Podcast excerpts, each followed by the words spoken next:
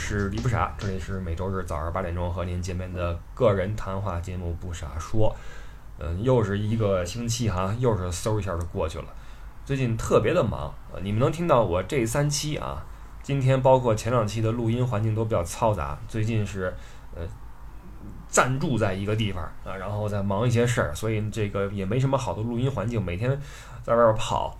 呃，过些日子希望能够安定一点哈，所以这个还是拜托各位理解这个录音环境，呃，时不时的会有一些噪音，而且最近因为忙的话，就没时间去整理一些东西啊，没时间整理一些硬料。我知道大家喜欢听一些系统的或者啊有什么文化内涵的这种节目，那这东西都需要准备，都需要去看书。实际上书，你恨不能说我书书一关上我就开始跟你聊，那我顶多说个十分钟、十五分钟也就。就过去了，不是那么系统的东西，所以这个最近实在是没时间啊，我们就继续聊一些热点东西吧，因为这玩意儿也不需要准备什么，就就来好吧。所以这一期我们也是又出事儿了哈，又出了一个特别不好的事儿，就是高以翔啊，三十五岁的年龄的一位嗯艺人，在工作中猝死，呃，这个事儿令人很悲痛。所以这一期呢，我们就来聊一聊我对综艺节目的一些看法，因为他是在录制一期综艺的时候出事儿的嘛。包括再聊一聊我们和工作之间的一些一种关系吧，啊，我自己的一些体会。先说第一个点，就是综艺节目。实际上之前的节目里面，我是时不时的会聊一些对综艺的看法，或者提一些综艺的名字。我还是会看一些综艺的。嗯，只不过我比较喜欢看那些有内容的哈，当然这东西口味不一样哈。我也有很多呃挺好的朋友，就爱看点那些很奇怪的综艺哈。嗯，没办法，这个呃我是比较爱看那些，比如说有内容的，你比如说唱歌啊，包括一些舞蹈类的哈。嗯，很早以前有一个中国好舞蹈吧什么哈，那个看着还挺好玩。包括后来的一些呃。竞赛类、选拔类的东西，因为综艺它分两类，一种是竞赛选拔类，呃，你往早了说超女，往后边说什么呃中国达人秀啊，叫什么呀？就是那种有点喜剧，然后呃时不时的煽把情啊，你的梦想是什么？来点弄这个哈，就是竞选，然后这种才艺表演类的，还有一种就是真人秀类的，就是找一帮明星，然后给你展示他的生活。他做饭怎么样？他睡觉打不打呼噜？他跑起来啊摔不摔跟头？就是这些。我是比较喜欢看有点内容的。总之什么都行，就是别给我看真人秀。可能这东西它是跟口味有关系啊。因为，嗯，你如果特别喜欢一些偶像明星的话，你确实是会去关注，看他平时的表现怎么样。但是，呃，可能是年龄的原因或者什么哈，我对这个偶像什么的已经没这感觉了。那同时，我对真人秀这种节目也有自己的一些微词。就是我会觉得这种这类综艺节目，它对人或者说对观众吧，没有一种好的引导。就是就好比记者，我觉得这个世界上呢，很多职业还是有一些操守的，还要需要讲一些操守。你比如说记者要有自己的操守，包括媒体人也一样。那你作为一个综艺的制作人，你作为一个综艺的制作方，你的你的节目也有引导性，你对这种大众价值观也有自己的一个一个，对吧？你是在输出一种标准，输出一种文化，所以这种真人秀就让我觉得，尤其是这种东西的兴起和这种兴盛啊，让我觉得不是很好。就首先，它对对这种没有什么内涵的审美是一种纵容，而且呢。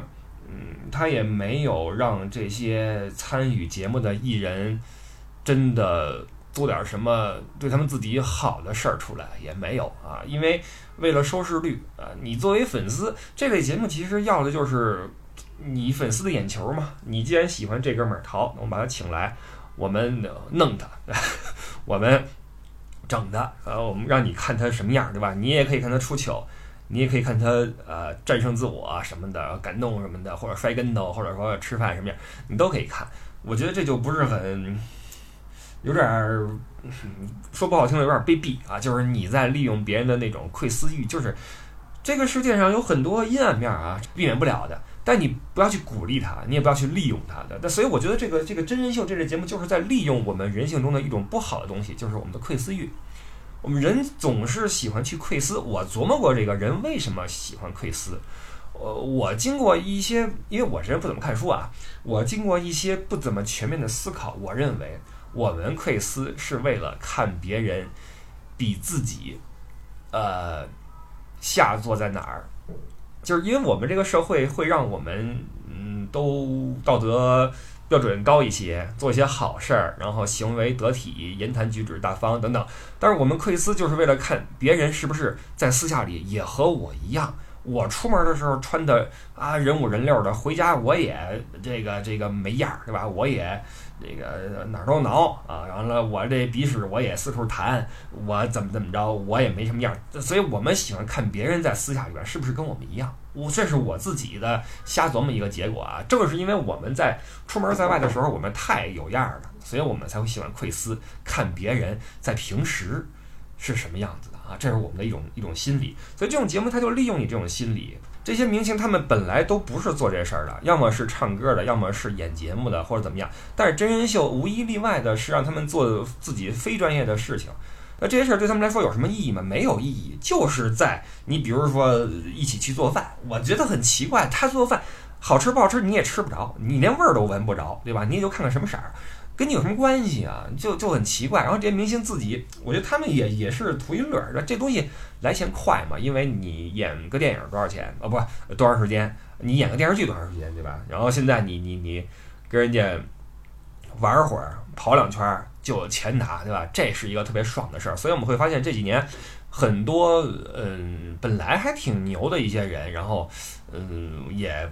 不干自己主业了，各种的去上综艺，然后综艺节目四处开花啊，各种的综艺，就我觉得对这些艺人来说也不是很好，因为当然这没办法，这就大量的利益驱使，搁我可能我也干这个，我觉得不是什么好事儿。对于这些德艺双馨的老艺术家，对他们来说不是什么好事啊，这也也不也不干主业了，就是这样。但是这个综艺，你你总会有疲劳的一天，啊，我看你做饭做腻了。你跑步跑腻了，这玩意儿我我我疲劳了，好，那我就开始想折腾你了。那这些制片方就觉得我得来点稀的啊，我得弄你，完我我我我整你，我我电你一下，让我拿冷气喷你一喷，这都是小儿科啊。以前那些我小时候看那什么呃快乐大本营什么不是不是快乐大本营。什么超级模仿？哎，什么什么欢乐星期天？什么什么六六六？就这些啊，反正就是那时候还是冷气喷你一喷，吓唬你一下，都是那些很很原始的手段。现在可好，各种的折腾人什么的。而且这些明星去了，说实话，你如果想有更多的这种镜头的话，你要甘心的被整。啊，你不被整，你躲开了所有的陷阱，最后剪辑出来怎么可能有你镜头呢？那你去干嘛去了？你的经纪公司，你经纪人对你有要求，对吧？你要你要完成这些任务，而且你还得处理好各方面的关系，不然的话，哈，你连脸都露不出来，对不对？你看现在很多呃综艺，它会在播出之后，你发现少一人，哎，这个要么就是屏幕的某一处总是有一团马赛克，呃，护住一个人，或者说就是就是字幕里边不提这人，或者说呃这这个这里边就这人就就就存在感很低。这就是因为没处理好关系，所以你看，作为艺人的话，有钱拿也没那么容易，这个这个做这事儿，对吧？你又得心甘情愿被整，还得耶，对吧？耶，就也也不容易。所以你说这个真人秀的东西，其实对任何一方都不是好事儿，只有对资方是好事儿，因为可以拿去卖钱，拿这个利用的是粉丝的窥私欲，以及明星们对钱的这种呃渴望啊。当然，这东西人性嘛，没有办法，这东西是没办法的啊。而且这个也和我国的一些。国情有关系，就是因为我在欧洲，我没有看到过这么多的综艺节目，然后如雨后春笋般涌出，然后什么这那的没有。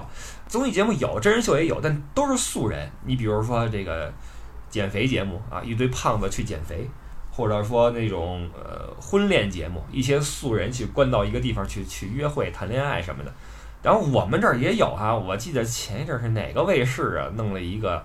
那种节目就把几个男女啊，就是那种特别理想化那种，就特别没意思啊。就是咱们，咱们一玩点什么，就非得弄那些特别理想化的。就你看现在电视剧也是啊，我这两天在国内，我看现在电视剧特别的不现实，里边人穿的都根本就不是我们平时能看见的人。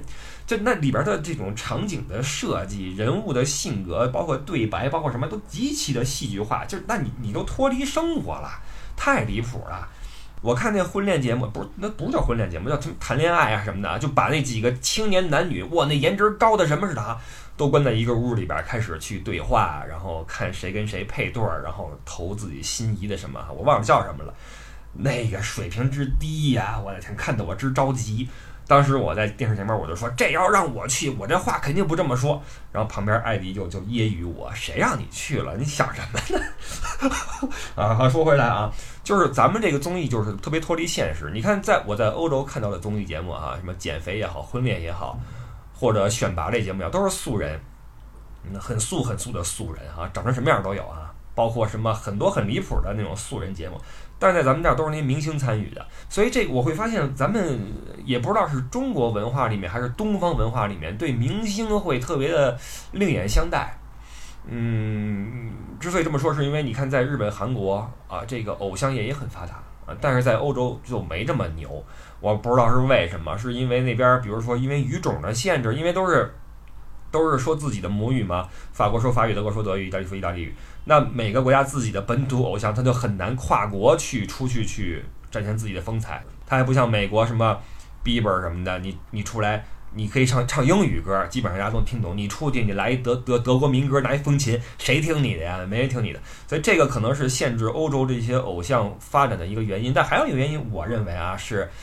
欧洲，尤其德国，我就因为在德国生活，那儿的人还是挺冷静的，对这个偶像什么的没那么多崇拜。这个曾经崇拜过偶像，德国人啊，几十年前万众一心的崇拜一个偶像，结果好，这偶像是一恶魔。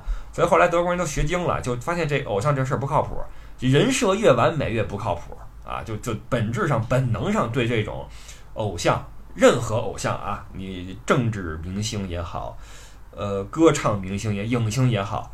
体育明星也好，都有一定的这种戒备心，所以没什么真人秀。但是在咱们这儿不一样，你看这些，我这这个这个社会有这么需要明星吗？还是说这些明星都是虚假的？什么很多明星出门之后不得了，前呼后拥的都是保镖，在那都是戴大墨镜，跟着行人喊让开让开让让，奇了怪了。你一个明星，我我我我我特别想说一个概念啊，就是。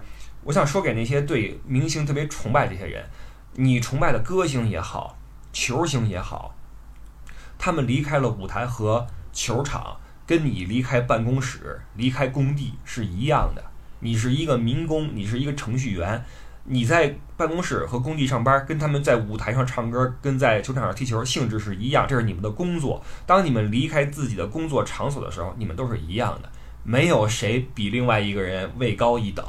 法律面前人人平等，没有谁，我没见过在这边在欧洲哪个明星敢请一堆保镖在街上人五人六的要吆喝，让你去闪开，这个我我真是没太见过啊，也可能是我关注的少，但是在国内我见到过太多那种商场办个什么活动抽个奖，好不得了了。奇怪啊，就是有这么一点啊，在我见过很多咱们的明星戴一大墨镜，弄一帽子帽檐压到眼睛那块儿。然后戴一大口罩，不知道你以为是什么当年的特务呢？从机场出来，你太奇怪，谁看你啊？有人看你吗？我这这种东西我在欧洲很少见到，那但是在中国，我觉得这个咱们对偶像的这种爱戴实在是有点过了，吹的有点过了。这是一个偶像文化的一个。东西这种东西也催生了我们真人秀的诞生。你都这样了，我不做真人秀，我我不赚你钱，我干嘛呢？对吧？这个是一个没办法的事情啊。但是呃，这个东西的存在是一回事儿，但是呢，这个味儿啊变了。你要说你都跟什么极挑啊，这个像极限挑战，我还挺爱看的。就前几季，后来不行了，后来开始变得有点有点这个，啊，看过的都知道，后来不行了。之前几季还是挺动脑子的。呃，那几个人也还行，像什么黄渤啊、黄磊啊、王迅啊，还是比较能接地气的一些人，没有那么过分啊，不装，你知道吗？不装。我想提醒一下很多这个看综艺的这个年轻的朋友们啊。呃，首先我说一点啊，就是我作为一个过来人，我这么来指责下一代，不是或者说年轻人是不对的，因为很多中年人啊有一个特点，就是容易这个对别人说教，实际上自己在当时年轻的时候做的一点都不比现在年轻人好。我也迷恋过明星啊，我也看过偶像剧，我也去追过星，对吧？所以你不能够说现在的孩子们追星就是呃愚蠢、什么盲目，你不能这么说。起码你得你你你得拿自己当个标杆，对不对？你自己做不到事儿，你也别赖别人，你也别怨别人。曾经我也我也喜欢很多明星，当年我说出来你都不认识。内田有纪，你们去网上查一查。当时我看到这个人惊为天人，太美了，不行啊，简直都不行。我看那凤凰卫视中文台。看他演那个《热力十七岁》，我的天，觉得太美了。也会追一些明星。就以我那时候的心智，如果出一个真人秀是那天有纪去做饭，我一定看，我一定看。但是我想提醒一下，就现在很多年轻人，你能看到的这些真人秀、这些做饭节目也好，你以为你看到的是他生活的真相，其实大部分情况下都不是。他还是会经过一些掩饰，他能够在镜头前，呃，被经纪人允许播出的这些画面，都是经过演。演示的画面，你可别忘了，人家就是演员，人家知道自己在什么镜头下是什么样子，找什么角度，蹭什么光，走哪个机位，人家是人家是专业的。呃，其实还是逗你玩儿。你要真想知道他私下里什么样，你去他们家，你跟他待两天，你就知道他什么样了。所以这个，呃，特别的迷恋这种偶像，或者说。呃，相信这种人设，或者说专注于这种真人秀，在我看来没有太大的必要性啊。当然，如果说您就是迷，那也也也就迷吧，因为都有那么两年啊，那没办法，因为中国人多嘛。嗯，怎么说？有句话就是这个傻子钱最好挣，对吧？呃，虽然傻子钱最好挣，但是我一直认为，你凭着这句话就坚定不移的挣傻子的钱，也不是什么光彩的事儿啊。这是我的态度，我觉得。挣傻子的钱虽然容易，但是也不是什么光彩的事儿啊，所以这也是我对现在很多综艺节目的一个一个一个看法啊。尽管有一些好综艺，但是更多的综艺还是那些没有营养的一些避重就轻的东西，做饭吧什么的哈，我就觉得很奇怪。而且刚才说了，现在这综艺越来越狠，呃，越来越开始折腾你，因为。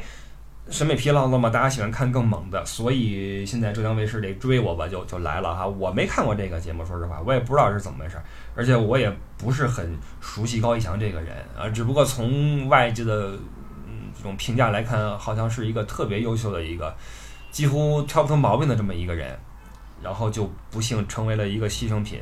我们说很多事情都是需要有人去牺牲，然后才能够被人关注，然后得到改观。很多我们的制度、我们的法条都是由此诞生的。呃，高以翔这次的事儿，我觉得也应该引起很多人的警醒。第一是这个呃综艺节目的制作方，第二是艺人。我觉得这两拨人都应该想一想。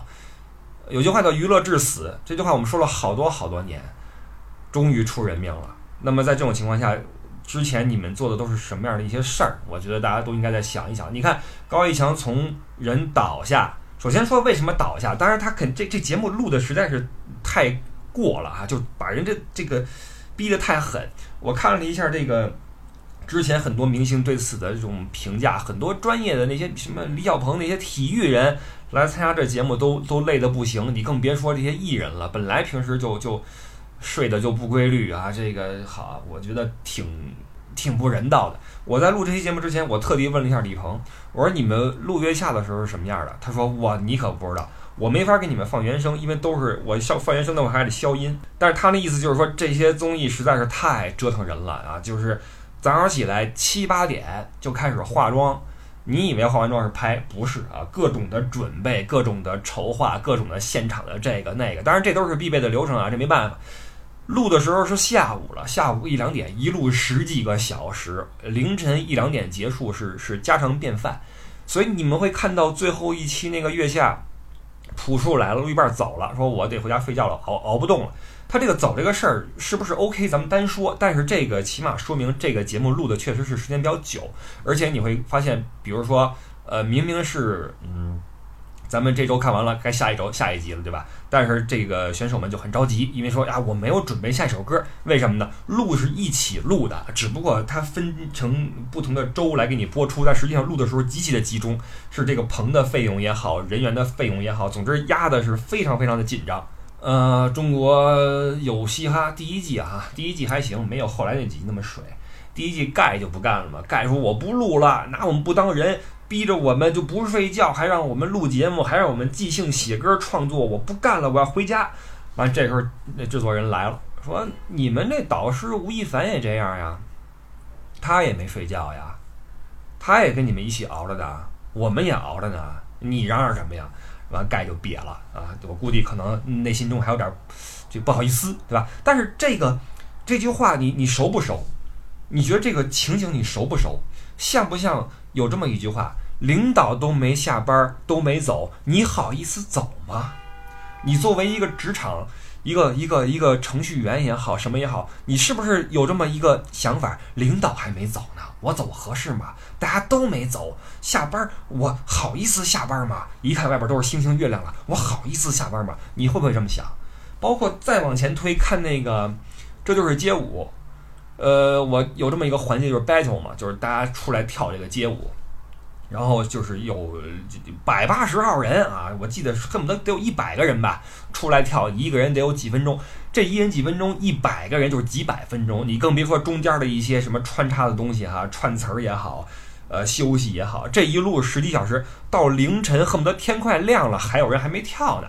你想一想，这街舞可不是什么诗朗诵啊，出来啊，我的什么。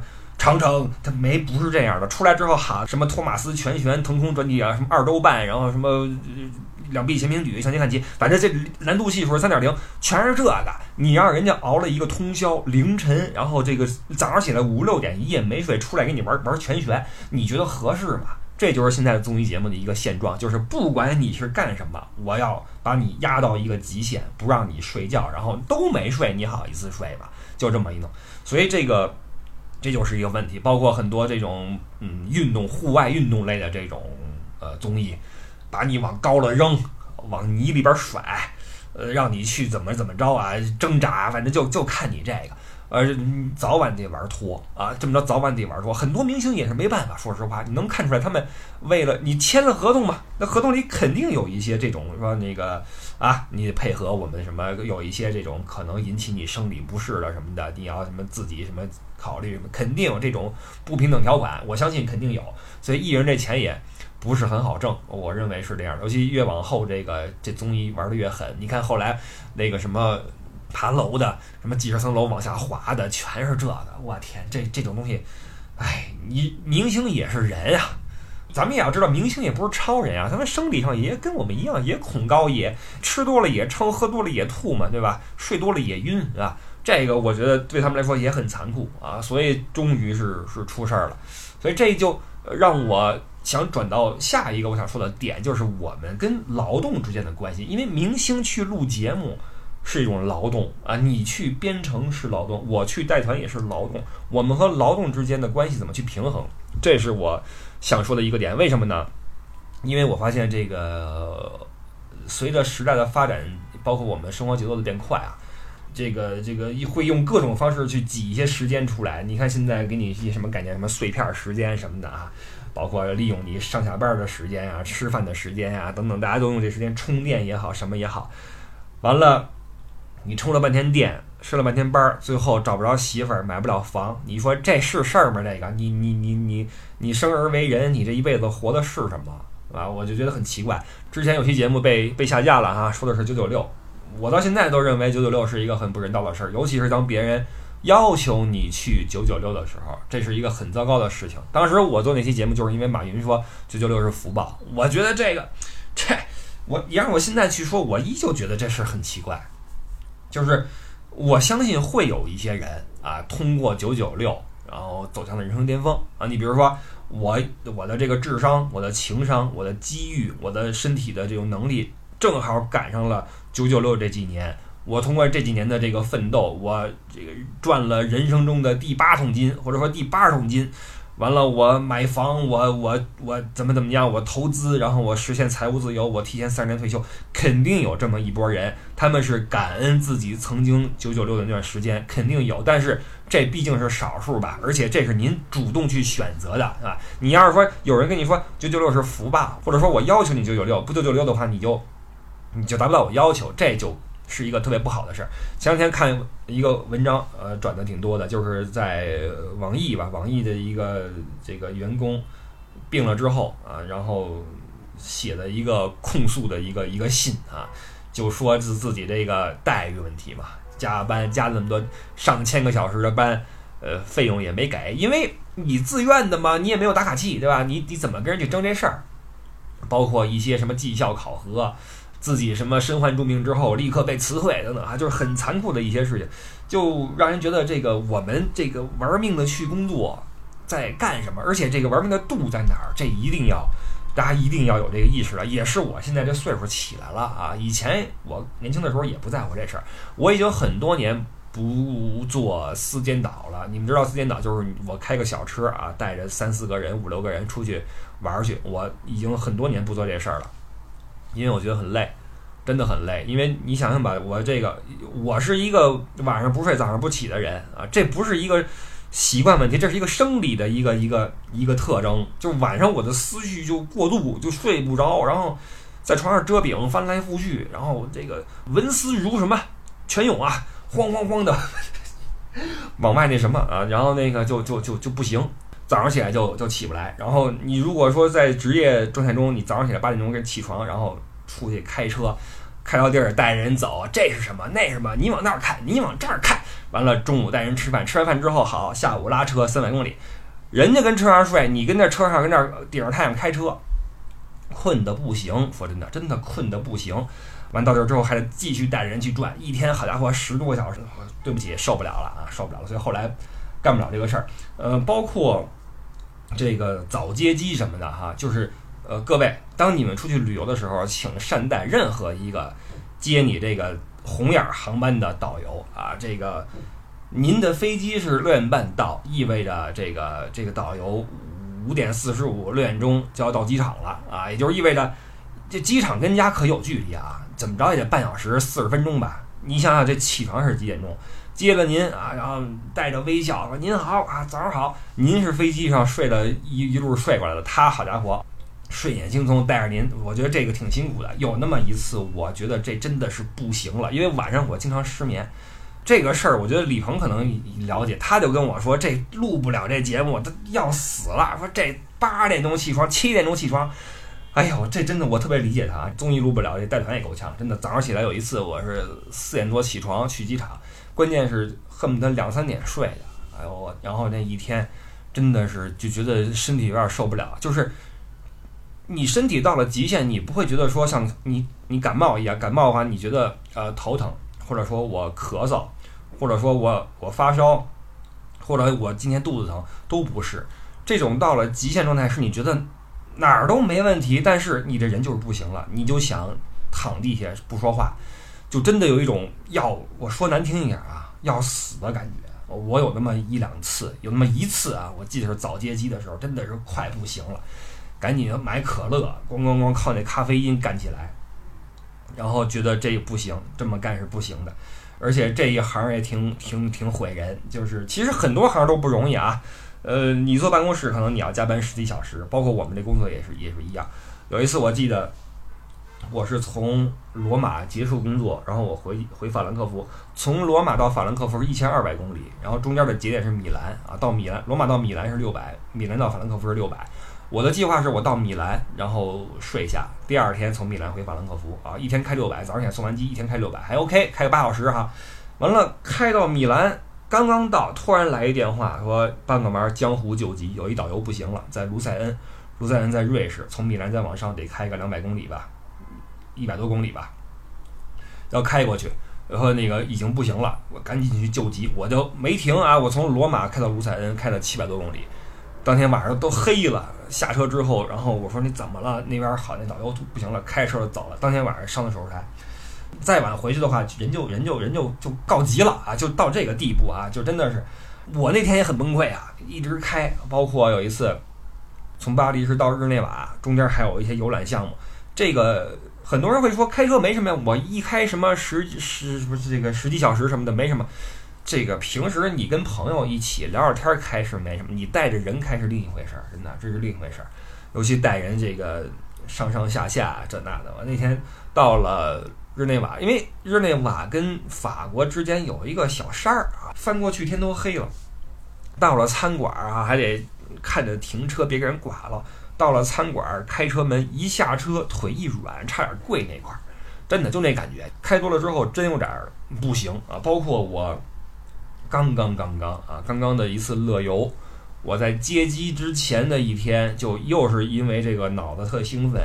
也不知道为什么就兴奋，睡不着觉，只睡了一个小时就起床了，然后飞到了罗马去接机，只睡了一个小时，接机之后一天，第二天一起来，这个就开始身体就开始出问题，然后生了个比较严重的病啊，整个这一次乐游就是在这个病中度过的，然后现在才刚刚的基本上好转了。就不细说了啊，说了都没什么意思。我的意思就是，我们应该考虑一下我们跟工作的关系了，就是到底是为了什么去工作啊？工作在你的生活中应该排在什么样的位置？前一阵那个我们那个年代的明星了，张咪，张咪被确诊为癌症晚期啊，应该是五十多岁吧，还是四四十多岁啊？我不知道。呃，生病之后才发现这个生命的可贵，包括什么什么的，人都是这样啊，你不用说，妈，你失去才知道珍惜，人都是这样的。这是人性啊，这东西没有什么好谴责或鄙视的。但是，嗯，我们多少能做一些事儿，让我们尽量少一些失去之后才珍惜吧。我们能不能在失去之前就注意一些，很可能我们随时会失去的东西啊？比如说我们的睡眠、我们的健康、我们的生命、我们的友谊、我们的爱情，对吧？这不是说在煽情啊，我是一个特别不会煽情的人，我也不爱玩这个。但是我是真的有这种体会，就是。你想好了为了什么在劳作，为了什么在拼命啊？这个，呃，这几年下来，我是在逐渐的减少自己的工作量啊。我一年可能就接个十个团、十二个团，就就不干了，就基本上能生活就行了，因为不想让自己太过于劳累，因为我觉得不值。嗯，当然，可能很多人在国内的一些企业里面，你做不到这一点，对吧？你你你老板要求你加班，要求你这个那个的，你你确实没办法。那我觉得，嗯，怎么说呢？你没办法能怎么办呢？我也不知道啊。像我这种人就很讨厌啊。像我这种人就是没什么文化的人呀，就只能够指出问题，但是不能够解决问题啊。像我从来都是这样。你能够在我的节目里面听到我指出各种问题，但是我没有解决任何一个问题，解决不了啊，这真的解决不了。嗯，只能希望大家都各自保重吧，因为你人生只有一次，对吧？这身体太重要了。我真的是因为近几年随着几次生病，包括。这家里人也慢慢的岁数都大了，然后自己岁数也大了，会觉得不行啊，玩命的事儿不要干了啊。这个年轻的时候确实是仗着自己牛，熬夜，或者说连轴转。那时候，工作带团一个多月，一天不休息。今天送完机，恨不得上午送完机，下午接机，就这么干啊，就敢这么干，连轴转。到车上都不知道自己说了些什么，都讲哪儿都忘了。真的是挺挺拼啊，开着车，但是我觉得这些都不是炫耀的资本。我觉得谁也不要拍着胸脯说当年我开车从哪儿到哪儿，这您都是在玩命。我觉得啊，只不过这事儿没到您身上。你说高以翔他有什么问题吗？平时都身体那么好一个人，注意运动、热爱生活的一个人，就因为一次折腾猝死了。我觉得这种事儿其实以我们现在都市人的这个状况都有可能发生，对吧？好吧，说着说着像个卖药的节目了啊，不说了，呃，所以大家仔细的考量一下我们和工作之间的关系吧，同时也考量一下这个如何去看待综艺节目这个事儿，好吧，这是这期想说的两件事。我们这几期的节目的特点就是结束的非常的突然哈。好，我们 然后新浪微博艾特李不傻，我们的公众号叫不傻说，同时入群的话可以加。呃，这个微信 L E Y O U E D D I E 啊，L E Y O U E D D I E，这是我们的群主，可以入我们的听友群。现在我们已经有十五个群了，好吧？感谢您这一周的收听，然后希望我们之后有一些时间能够看看书了啊，能够整理一些硬料，并且找一个好点的录音环境。